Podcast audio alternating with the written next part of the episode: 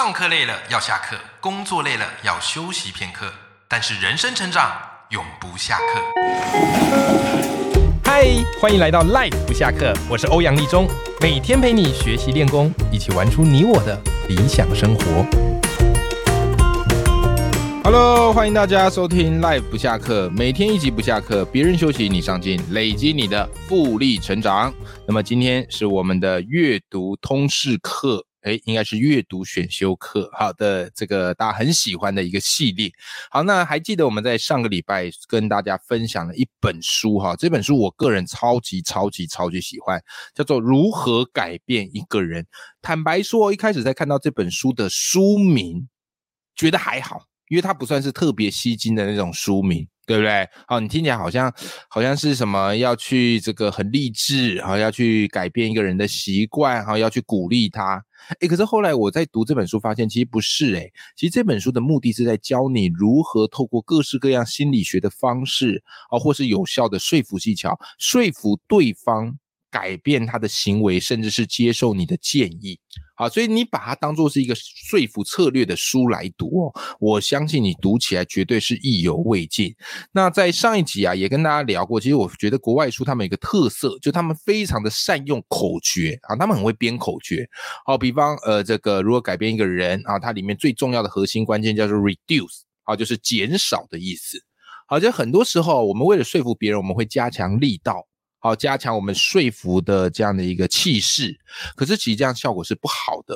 有时候反而你要去想的是，对方为什么会抗拒？我们要想办法减少、消除他抗拒的那个阻力。好，这件事才是很重要的。好，所以他上次我们就讲到，他有一个口诀，就叫做 “read” reduce，分别把这些字母拆开，然后每一个它刚好都是一个说服的关键技术。好，如果你这一本哈，因为今天我们是讲下集嘛，啊，如果你这个错过上集的，欢迎你哈回去可以先找上集来听啊，往上面稍微滑一下，应该就滑得到哈。我们上个礼拜才刚讲过，好不好？好，那当然正式进入到我们今天节目哈来说这本书之前。一样来一段工商服务时间。本期节目由爆发阅读课赞助播出。爆发阅读课是由我跟生鲜史书联手打造的线上课程。在爆发阅读课这门课程里面，我们要教你的不只是读，而是教你如何从读并且输出成你自己的价值。不管在本业上也加分，或者是你想要经营副业，我相信爆发阅读课都会是你非常非常好的选择。那这门课呢？好，它分为几个部分。第一个部分会先教你如何选书，让你把正确啊以及这样的一个时间花在真正值得的书上面。第二个会教你如何阅读，跳脱传统的阅读方式，我会告诉你如何用三色笔让你跟书本啊去做互动，以及如何用五色标签法好让所有的知识案例以及延伸。都一目了然。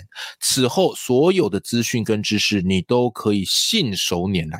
好，再来我会教你如何去写这个笔记。好，只有做有效的笔记，你才可以把知识留在你的记忆里面。再来也会告诉你如何把书跟阅读转换成你的价值。透过写书评也好，透过说书也好，一说一写就可以建造出。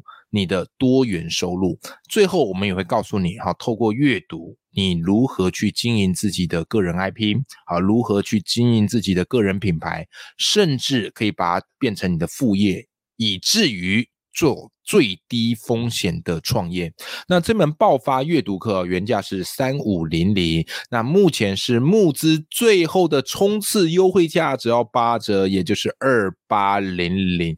哦，错过这个募资优惠价，不好意思，就再也回不去了。既然你迟早都是会想要来学爆发阅读课的，何不如趁这个机会快速漂亮的进场啦？好的，工商服务时间就到这边结束，谢谢你们支持。那么今天继续来跟大家聊这本《如何改变一个人》。好，在上一次呢，其实我们已经有跟大家分享如何改变一个人里面的两招了。第一招叫做减少抗拒，第二招叫做减少必走自珍。好，那今天来跟大家分享哈，在如何改变一个人里面教你的第三招，reduce 的 D 啊，distance，也就是缩短距离。好，缩短你跟这件事情的距离。好，这个就是非常非常的重要。好，先从一个案例说起，在国外他们曾经做过一个实验呢，他们在实验什么呢？他们在实验说，去对这些很爱喝酒的人宣导啊，宣导啊，然后叫做哎，应该说他们在做一件事情啦，就是因为国外啊有所谓的禁酒令啊，然后所以他们就在试着看看哈，反对禁酒啊，如果你要输入这样的一个概念，怎么样说会让人家感觉比较好？好，关于反对禁酒这件事，怎么样说会比较好？因为他们有些州是有禁酒令的。OK，好，那第一种说法是这样啊，他们的第一种说法实验是这样，叫做极度反对禁酒，然后他们会这样讲：爱喝酒的人很多啊，不应该要限制酒精的销售与饮用啊。啊，这个是一个呃比较呃强烈的说法，好，强烈的说法。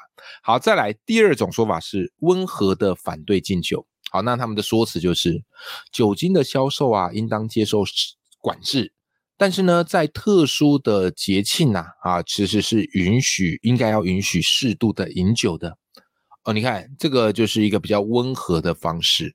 好，来，各位听众朋友，你猜猜看，哪一种说法，诶，比较容易被大家接受呢？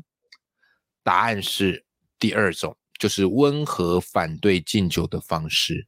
OK，这或许会违反你的直觉，你可能想说，哎，奇怪，那这样子不是有说跟没说一样吗？这样子不是就是一种两面讨好的说法吗？那这样子怎么反而会比较有效呢？我当时在读的时候，我也有这样的一个质疑啊。我说这个就我们的立场，我就觉得好像是摇摆不定嘛，啊，好像这边也好一点，那边也好一点。可是呢，再往下翻，哎，我看到一张图表。然后以及书里给我一个新的概念，就完全颠覆我过往的一个认知。这个叫什么呢？叫做美式足球说服区。各位有看过美式足球吧？啊，有点像橄榄球那一种，对不对？好，就双方的这个球员要带着球推进到对方的阵地，然后其他对方的人要想办法把他绊住，好，不要让他推进阵地。好，所以美式足球是一个非常血脉喷张、非常热血的这样的一个运动。好，那书里啊。就用这个方式，然后把它变成是一个美式足球的说服区。你可以想象，你脑海中可以有这个画面哈。美式足球说服区，美式的球场它是一个长方形，对不对？好，那你可以想象哈，我们把这个长方形分成好几个区块。好，那在最底部的地方，分别是两个呃立场截然不同的说辞，在最中间是一个比较中立的说辞。好，所以我们就可以这样子哦，我们的说服就有点像是这个在玩美式足球一样，要不断慢慢慢慢慢慢这个几码几码推进的。好，如果中立的说辞哦，我们是这样，就是呃，我们接受部分的敬酒，但允许在合理的场合喝酒。好，这是一个偏中立的说辞，对不对？好，那接着呢，如果是强烈反对敬酒，也就是在最底部的啊，这是在。这个整整个球场最底部的，那他说辞可能就是人不能没有酒啊，酒精销售饮用当然不应该有限制啊，那这个当然就是强烈的反对禁酒，对不对？好，那如果是在另外一头的强烈支持禁酒的呢，那他说辞可能就是酒精是人类诅咒啊，当然应该要完全禁止啊。各位，这时候你就可以训练自己，你就可以训练自己在中立。强烈反对跟强烈支持之间有没有办法再想出其他的观点，而且是介于这之间的强度的？好，那么书里就把它称这个东西啊叫做什么嘞？就是如果你要去说服对方，可是你却没有办法去判断说你应该要用哪一区的观点去说服他，那这时候就很有可能被拒绝。对吧？可是如果你愿意为了对方适度推进一点点，好，适度往他那边推进一点点，既能够维怎么样嘞？好，维持你想要强调的立场，可是也不会让对方那么样的一个不舒服或反弹，甚至还能让对方觉得你有一点点了解他。各位，这时候就比较容易达成。好，这时候就比较容易达成。OK，好，那这个就非常非常重要了。好，这个就非常非常重要，这个就叫缩短距离。好，所以很多时候你看两方人在变啊，为什么彼此说服不了彼此？很简单嘛，因为他们就是在美式足球区的两端，谁也不愿意为谁稍微推进一步，对不对？那自从你知道这之后，你以后在说服的策略上，你就可以做一些调整啊。这件事情是非常非常重要的。好不好？好，好，那个就是所谓的 distance。那当然，书里有提供很多其他的一些小 paper，我觉得也蛮好的。好，比方书里也教一招嘛，就是你想要说服别人做一些改变，你可以试着从小忙问起。什么意思？就请对方帮你一个小忙。啊，请对方帮你一个小忙，然后呢，请他帮你一个小忙之后呢，哎，你再进一步再请他帮一个稍微大一点点的忙，好不好？这个其实是有研究的哈，根据史丹佛的研究发现哈，怎么样嘞？他们这个研究就是先让外人好到你家，在翻箱倒柜，他们想要怎么讲？就是他们想要实验的目标啦，好，想要让外人好到这个受试者家里去翻箱倒柜两个小时，可是各位。如果今天有陌生人说：“哎，请问可以让我到你家啊去找某个东西吗？去翻找某个东西吗？”你怎么可能会答应？对不对？好，所以呢，他们就去怎么样嘞？设计一个小小的活动，就是一开始呢，好，先电话访谈，好，打给这些受试人，然后问他一些问题，好，先问他一些问题，好，然后呢，啊，这些人想说：“哎，也没什么啊，所以就答应接受这个电话访谈。”好啦，等这个电话访谈完结束之后。有没有？然后这时候电话那一头，好，这个实验组他们就会跟他讲，好，就跟对方讲说，哎，那这样好了，就是我们这个，谢谢你接受我们这样的访谈，好，但是我们这个这个访谈，我们想要更完整的话，我们希望能够到你家去，好，翻找一些东西，不知道你愿不愿意？哎，即便你听起来觉得很荒谬，对不对？可是你知道吗？接受完电话访谈的。OK，答应的几率相对是比较高的，为什么呢？因为他们已经先帮对方一个小忙，在帮对方小忙这个过程当中，就已经建立了一定程度的情感，所以这时候如果你再请对方帮个大忙，达成几率就会非常高。OK。哦，所以你也可以用这招反过来看啊，就是很多人啊，就是有点怕麻烦别人。可是啊，我后来发现啊，其实有时候交情是麻烦出来的。适时的请对方帮你一点忙，欠他一点人情，我跟你讲，反而有助于你们之间的友情呐，好不好？好，这招跟你分享一下哈。好，那这个就是所谓的低啦，distance，怎么样去缩短你跟对方的距离？好，使对方愿意答应你的几率大幅提升，好不好？哈，好，再来下一个叫做降低不确定性，uncertainty。好，uncertainty 就是降低不确定性。